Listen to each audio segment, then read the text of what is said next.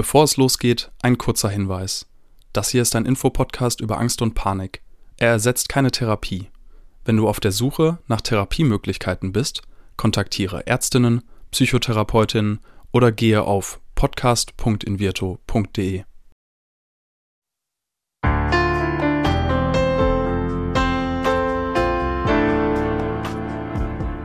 Herzlich willkommen bei Keine Panik, dem Angstpodcast von Invirto. Angst gehört zu den häufigsten psychischen Erkrankungen, ist jedoch immer noch ein Tabuthema. Damit soll aber Schluss sein. Und damit die Themen Angst und Panik enttabuisiert werden, sprechen wir in diesem Podcast mit Psychologinnen, Betroffenen und anderen Experten über Ängste, psychische Gesundheit und allem, was dazugehört.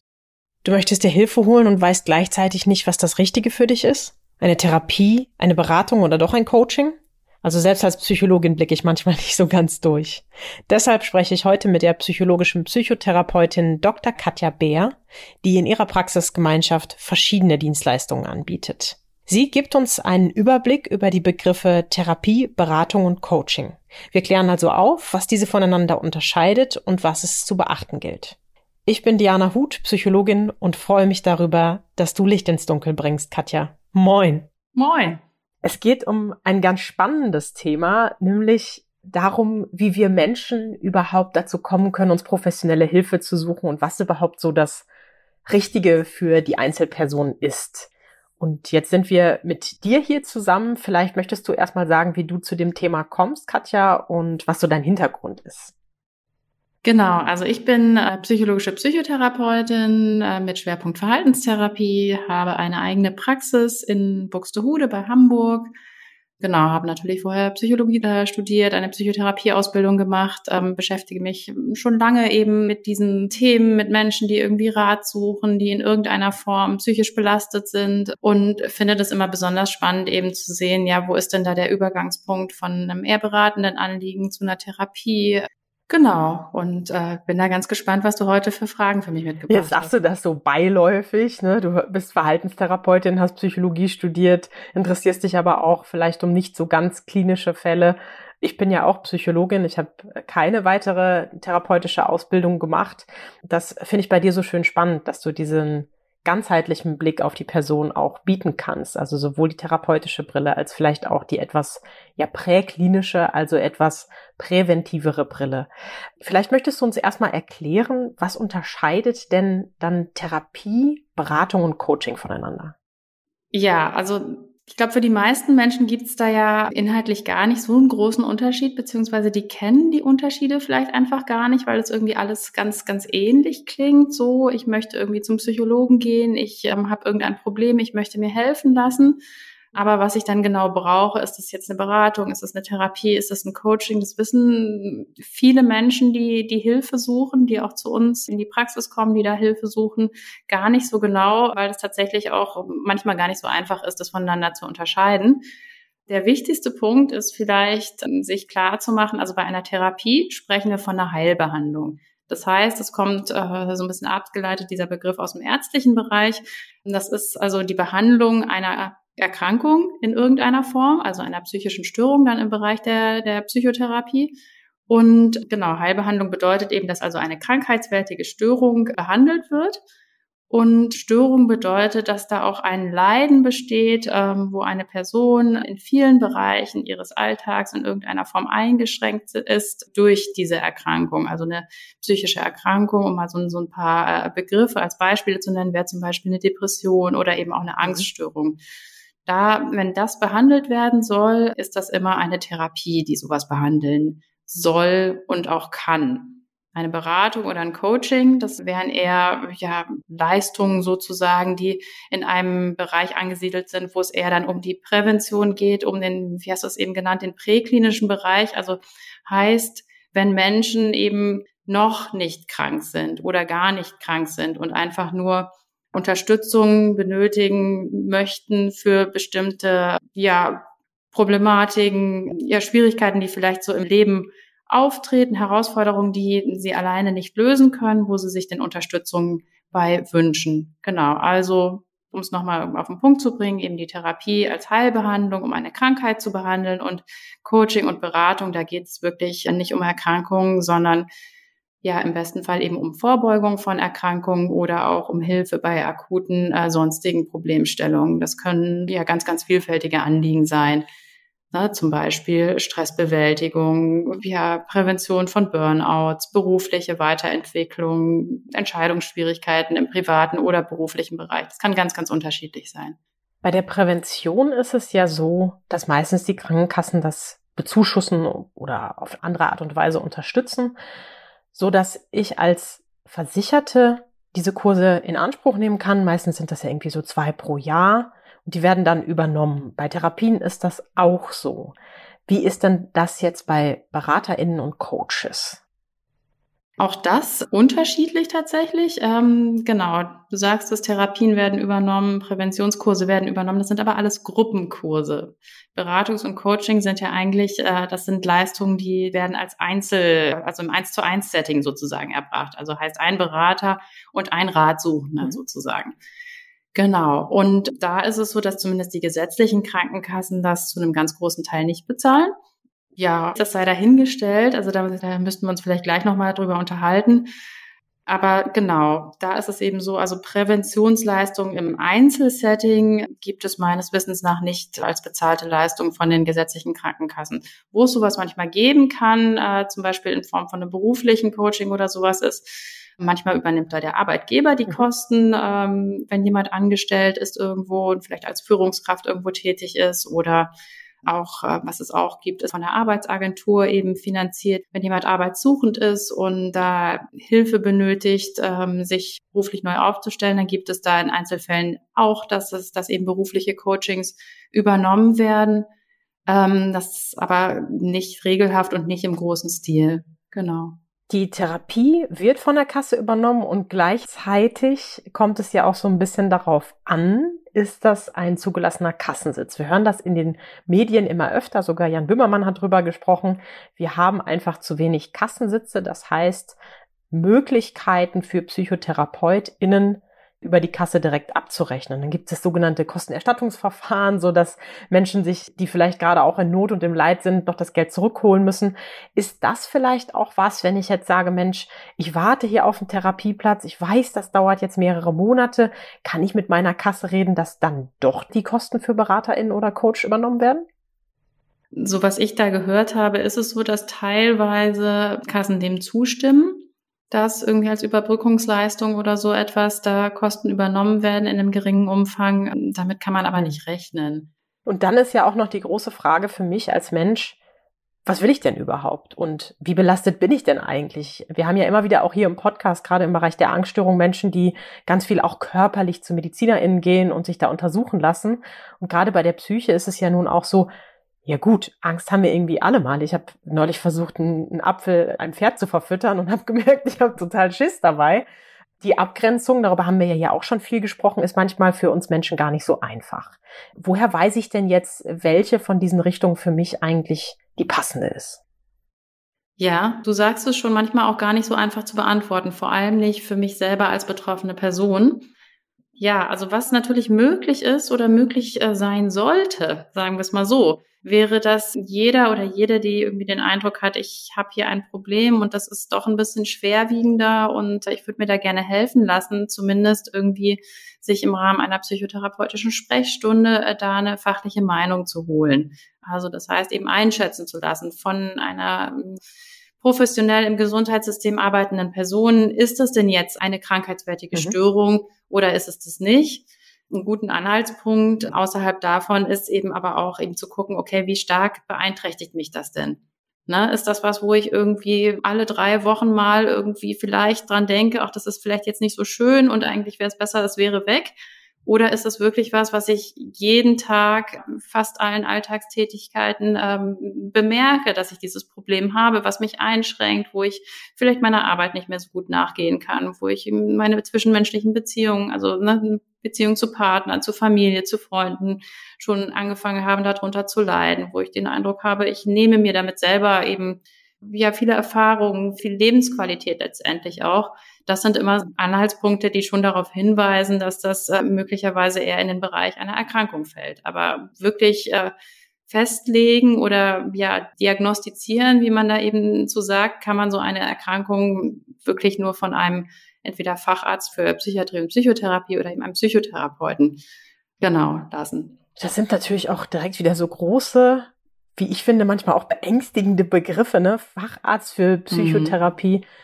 Menschen sträuben sich ja auch ein bisschen dagegen, jetzt einfach mal in die Ambulanz zu gehen, um vielleicht eine schnelle Einschätzung zu bekommen und dann zu wissen, okay, das könnte eine Anlaufstelle für mich sein dann wissen wir auch noch, dass die PatientInnen und BeraterInnen oder TherapeutInnen Beziehung ganz entscheidend dafür ist, wie der Behandlungserfolg ist. Das heißt, wenn ich jetzt mir eine Therapie ausgesucht habe, dann muss ich erstmal warten, dann passt das vielleicht nicht, vielleicht habe ich mich gleichzeitig beworben. Vielleicht merke ich, ach Mensch, aber bei dem Coach, wo ich jetzt selber vielleicht auch was gezahlt habe, habe ich mich auch ganz wohl gefühlt. Muss ich mich als Patientin für eine Sache ganz konkret entscheiden oder habe ich auch die Möglichkeit, Dinge gleichzeitig zu machen? Wie ist da deine Einschätzung auch aus fachlicher Sicht? Ja, ne, also die theoretische Möglichkeit besteht natürlich, dass ich irgendwie an verschiedenen Stellen mir unterschiedliche Hilfe mhm. hole. So, rein fachlich gesehen ist es in den meisten Fällen nicht so mhm. sinnvoll. So, wenn wir im Bereich wirklich einer krankheitswertigen Störung sind, also beispielsweise einer Angststörung, dann sollte ich da auch wirklich jemanden, der sich da auskennt, der fundiert ausgebildet ist und genau weiß, was er oder sie mhm. da tut, behandeln lassen. Da sollte ich idealerweise eben nicht zu einem Coach oder Berater gehen, wo ich mir eben nicht so sicher sein kann, okay, wo hat denn diese Person jetzt eigentlich mhm. das gelernt, was sie da macht?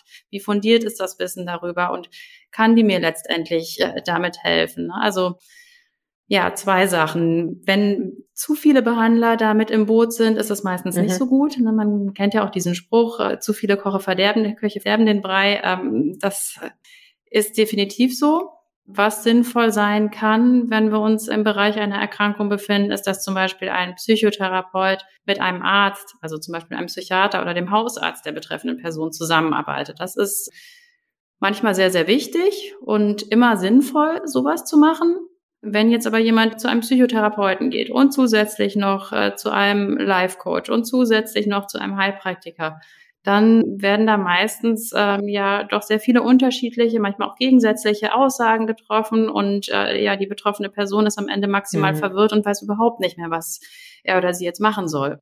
Und dementsprechend würde ich da, sobald sich das auch in Richtung Störung, Erkrankung bewegt, immer dazu raten, sich wirklich in professionelle Hilfe zu begeben. Also das Stichwort viel hilft viel ist an der Stelle vielleicht nicht so ganz passend. Und auch rein wissenschaftlich mhm. würde ich jetzt mal behaupten, selbst wenn die Behandlung dann ein Erfolg ist, welcher auch immer, ist ja die Frage, was hat mir eigentlich jetzt genau geholfen? Dann weiß ich es am Ende auch nicht.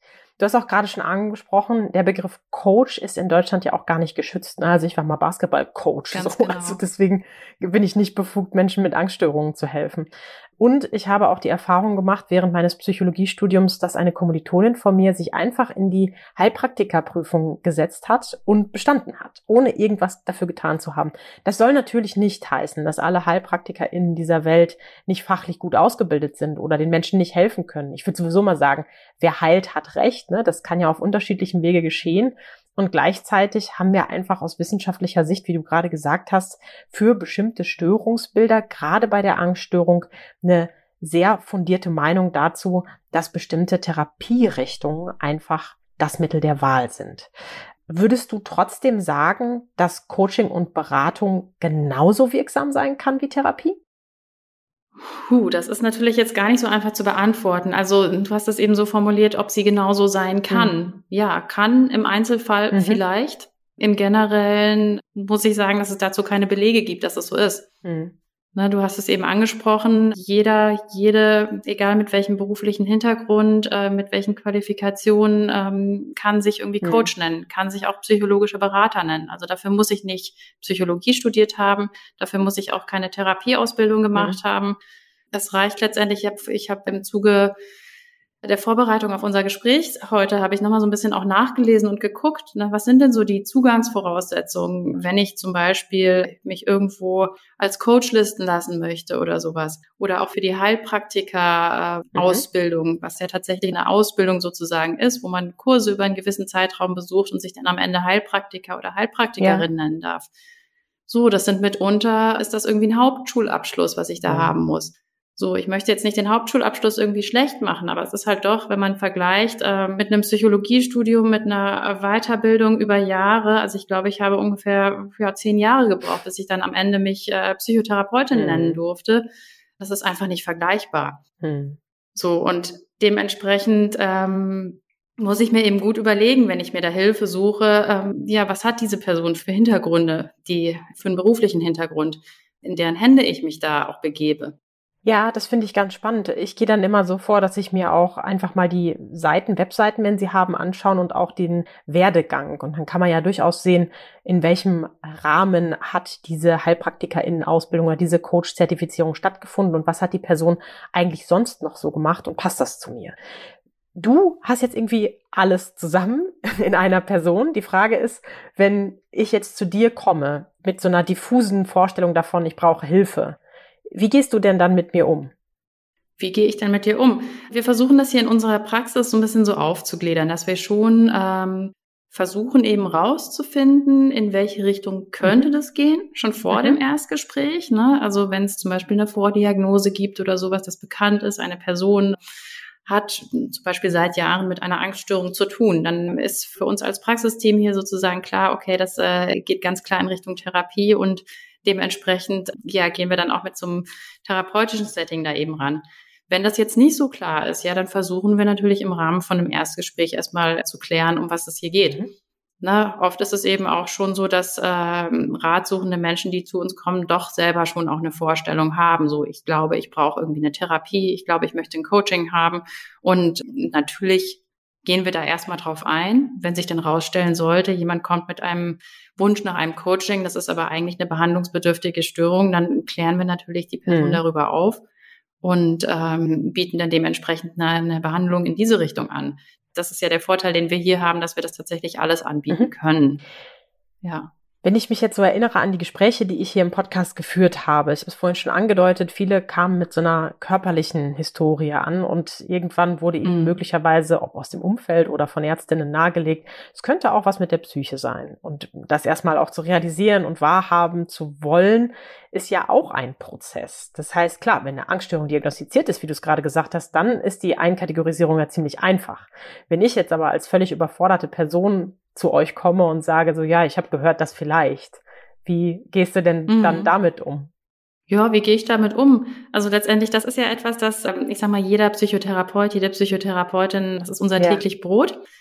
Da haben wir ja gewisse Fragetechniken, um einfach so ein bisschen zu schauen, okay, wie sieht die betreffende Person selber das? Wie schätzt vielleicht das Umfeld das ein? Also welche Schwierigkeiten bestehen genau? Ne, das so ein bisschen auf den Punkt zu bringen und ähm, ja, wo wirkt sich das überall aus? Und am Ende von, von so einer Eingangsstunde hat man idealerweise dann eine Idee, äh, welche Diagnose da möglicherweise dahinter stecken könnte. Aber die psychologische Diagnostik ist tatsächlich ein ziemlich komplexer Prozess, der auch gut und gerne mal mehrere Stunden in Anspruch nimmt, ne? wo wir zum Beispiel uns auch ja, Fragebogenverfahren noch zusätzlich dazu nehmen. Also das heißt, dass äh, Betroffene Fragebögen ausführen, wo wir dann auch noch äh, gucken, wo, wo ist diese Person da eingeordnet und äh, so im Laufe der ersten Sitzung dann irgendwann eine Idee davon haben, was das eigentlich genau sein könnte. Vorhin meintest du, dass wenn jemand mit einer Angststörung kommt, dann ist klar irgendwie Therapierichtung. Das würde ich gerne nochmal auf den Punkt verstehen. Warum kann diese Person jetzt nicht von einem Coaching oder einer Beratung profitieren? Ja, also so klar kann ich das, glaube ich, nicht sagen, dass die äh, in jedem Fall nicht davon profitiert. Mhm. Nur es ist eben so, wenn wir eine behandlungsbedürftige Störung haben, also eine Erkrankung haben, dann ähm, wäre es ja wichtig, die auch zu behandeln und das zu, nach allen Regeln der Kunst sozusagen. Also wenn wir jetzt mal den, den Vergleich ziehen, wenn sich jemand ein mhm. Bein bricht, dann geht diese Person ja wahrscheinlich in den meisten Fällen auch entweder ins Krankenhaus oder zu einem Arzt, der dann ähm, entsprechend eben Maßnahmen sozusagen anordnet, was da jetzt passieren soll. Soll ein Gips gemacht werden, soll äh, naja, wahrscheinlich erstmal ein Röntgenbild und so weiter. Ne? Also es wird behandelt und ähm, ja, von einem Arzt so behandelt, dass das am Ende dann gut verheilen kann und eine gute Chance auf Heilung besteht. So, da gibt's dann auch Richtlinien, wo genau drin steht, wie genau sowas zu behandeln ist. Und solche Richtlinien gibt es eben auch im Bereich der Psychotherapie. Und äh, Wir waren jetzt eben bei der Angststörung. Natürlich auch äh, für jedes Störungsbild, für jede Erkrankung gibt es quasi einzeln so Behandlungsempfehlungen von äh, Fachgesellschaften, wo sich wirklich die führenden Experten in diesem Gebiet zusammengesetzt haben und geguckt haben, wie sind denn die Ergebnisse von ganz vielen unterschiedlichen Studien, die über die Jahre so gelaufen sind? Wovon profitieren die Menschen, die das haben, am meisten? So, und das sind letztendlich wirklich fundierte Empfehlungen und ja, an die sollte man sich dementsprechend dann auch halten. So, deswegen ist es ja auch so, dass Behandlungen, die dann in diese Richtung eben funktionieren, auch von den Krankenkassen finanziert werden, weil das eben wirksame Behandlungen sind. So, und das ist das eine. Das wäre zum Beispiel das, was in der kognitiven Verhaltenstherapie bei einer Angststörung mhm. passiert. Wenn wir jetzt einen Berater oder Coach haben mit, wir haben es gerade gesagt, einem ja doch manchmal sehr unterschiedlichen, eben beruflichen Hintergrund, wo einfach auch gar nicht so richtig klar ist, was genau macht diese Person da eigentlich mhm. mit der betroffenen Person? Also welche Methoden werden da angewendet? Ja, genau. Was hilft denn dann letztendlich oder hilft vielleicht auch nicht? Um nochmal zu dem Beinbruch zurückzukommen, wenn wir nicht wüssten, oh, ein Gips ist vielleicht äh, das Mittel der Wahl. in den allermeisten Fällen das Mittel der Wahl ja, dann wäre es wahrscheinlich auch nicht so von Erfolg gekrönt, wenn jemand, der sich das Bein gebrochen hat, dann eben keinen Gips bekommt und äh, stattdessen vielleicht irgendwie Auflagen mit irgendwelchen Heilkräutern. So, irgendwann wächst der Knochen vielleicht auch so irgendwie zusammen, nur die Frage ist ja mhm. wie. Ne? Irgendwann kann die Person auch wieder laufen. Voll. Nur wie, genau. Und um es jetzt noch komplizierter zu machen, weil so einfach wie im Lehrbuch ist es ja leider häufig nicht in der Praxis. Mhm. Viele Menschen kommen ja mit ganz unterschiedlichen Themen an und vielleicht auch unterschiedlichen Störungsbildern oder sogar relativ frisch aus einer Therapie und können dann vielleicht keine neue Therapie machen. Was machen wir denn mit den Menschen? Das kann man so pauschal tatsächlich nicht sagen. Da muss man, glaube ich, im Einzelfall gucken. Es ist ja immer so, wenn tatsächlich eine behandlungsbedürftige Störung da ist und auch wenn da vorher Therapie gelaufen ist, man muss es sich im Einzelfall angucken, wie viel ist das denn gewesen und was ist das denn gewesen, ist es auch nicht grundsätzlich so, dass das denn überhaupt nicht mehr behandelt werden kann. Mhm. Also letztendlich ist diese Störung immer noch da und ich komme wieder zu dem Beinbruch zurück. Ne? Wenn das irgendwie schief zusammengewachsen ist, dann muss ich eben nochmal zu einem anderen Arzt gehen und gucken, was kann denn da jetzt gemacht mhm. werden. Ja, und vielleicht kann dann auch mal der Coach helfen oder der Impuls von einer Beraterin. Und eine weitere Geschichte, die, wie ich finde, ja immer noch diffuser wird, ist die sogenannte Paartherapie, weil oft ist es ja ein Kommunikationsproblem zwischen zwei Menschen, so gefühlt zumindest. Mhm. Ist es dann wirklich eine Therapie oder ist das doch eher ein Coaching oder eine Beratung? Ja, auch das. Ähm, du weißt schon, wie du deine Fragen stellen musst, damit es dann tatsächlich auch nicht so einfach zu beantworten ist. Ne? Ähm, das kann man so pauschal nicht sagen. Also es gibt ja den Ansatz, das auch Paarberatung zu nennen. Es gibt zum Beispiel von der Diakonie, glaube ich, und teilweise auch von der Arbeiterwohlfahrt ähm, so äh, Beratungsstellen, ähm, wo man sich als Paar dann in einem geringen Umfang auch irgendwie äh, dort, dort äh, beraten oder coachen lassen kann. Ja, da ist ja wieder die Frage, was ist denn der Unterschied zwischen Beratung und Therapie? Also im Paarbereich ist es sicherlich noch ein bisschen fließender, weil es geht ja eben nicht darum, eine Störung in dem Sinne, also eine Erkrankung zu therapieren. Ja, wenn man es ganz streng auslegt, dann müsste man sagen, okay, dann ist es eher eine Beratung oder ein Coaching, weil ja die einzelnen Personen sind ja gar nicht krank oder gestört, sondern wenn, dann ist es irgendwie die Beziehung zwischen den beiden, die in irgendeiner Art und Weise ähm, gestört mhm. ist, ne? zum Beispiel durch die Kommunikationsprobleme, was tatsächlich sehr mhm. häufig vorkommt, wie du schon gesagt hast ich weiß gar nicht, ob es unbedingt so entscheidend ist, wie man es jetzt mhm. nennt. Na, also auch im Paarbereich wäre wär es mir ein großes Anliegen, Menschen dazu zu ermuntern, die sich da Hilfe suchen. Das ist ja zu einem großen Teil sind das ja auch Selbstzahlerleistungen. Das heißt, man kann sich das von niemandem erstatten lassen. Da wäre es ja wichtig, eben zu gucken, dass die Person, die das dann macht, auch wirklich qualifiziert mhm. ist, dass die ja so in der psychologischen Gesprächsführung, in dem Lösen von Problem in der Anleitung von Menschen, dass die da einfach ja doch irgendwie Fähigkeiten mitbringt, die vielleicht auch über ja eine, einen Wochenendkurs hinausgehen und von daher kann ich da nur jeden oder jede ermuntern, da wirklich gut zu gucken, in wessen Hände begebe ich mich da.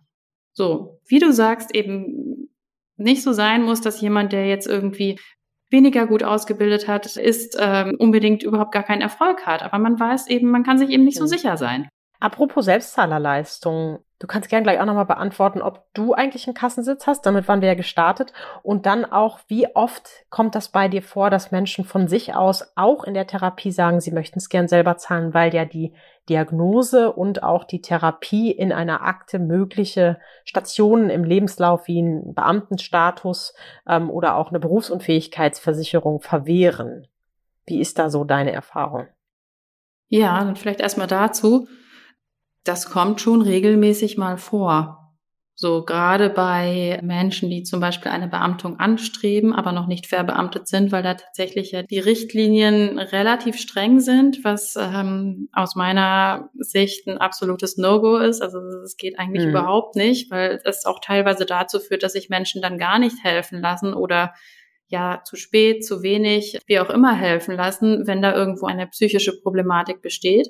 Und das wiederum ja erhöht ja das Risiko, dass dann irgendwann am Ende ein chronisches Problem, eine chronische Störung ähm, besteht, die ja auch wieder ein, ja, sowohl für die betroffene Person ein großes Problem ist, als auch für den Arbeitgeber am Ende.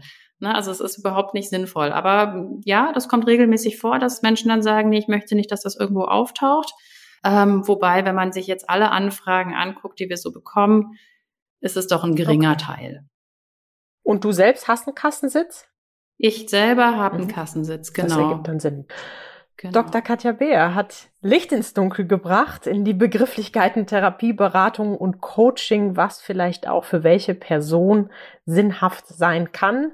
Meine Fragen, wie du schon gesagt hast, waren vielleicht sehr komplex gestellt. Ich glaube, die Verwirrung und die Komplexität ist einfach auch da. Es ist für viele Menschen gar nicht so einfach, da die richtige Ansprechpartnerin zu finden. Deshalb klasse, dass das bei euch in der Praxis so eine umfassende und ganzheitliche Betrachtung der Menschen ist und dass du uns den Weg und auch die unterschiedlichen Rollen der einzelnen Personen und Begrifflichkeiten so toll erklärt hast.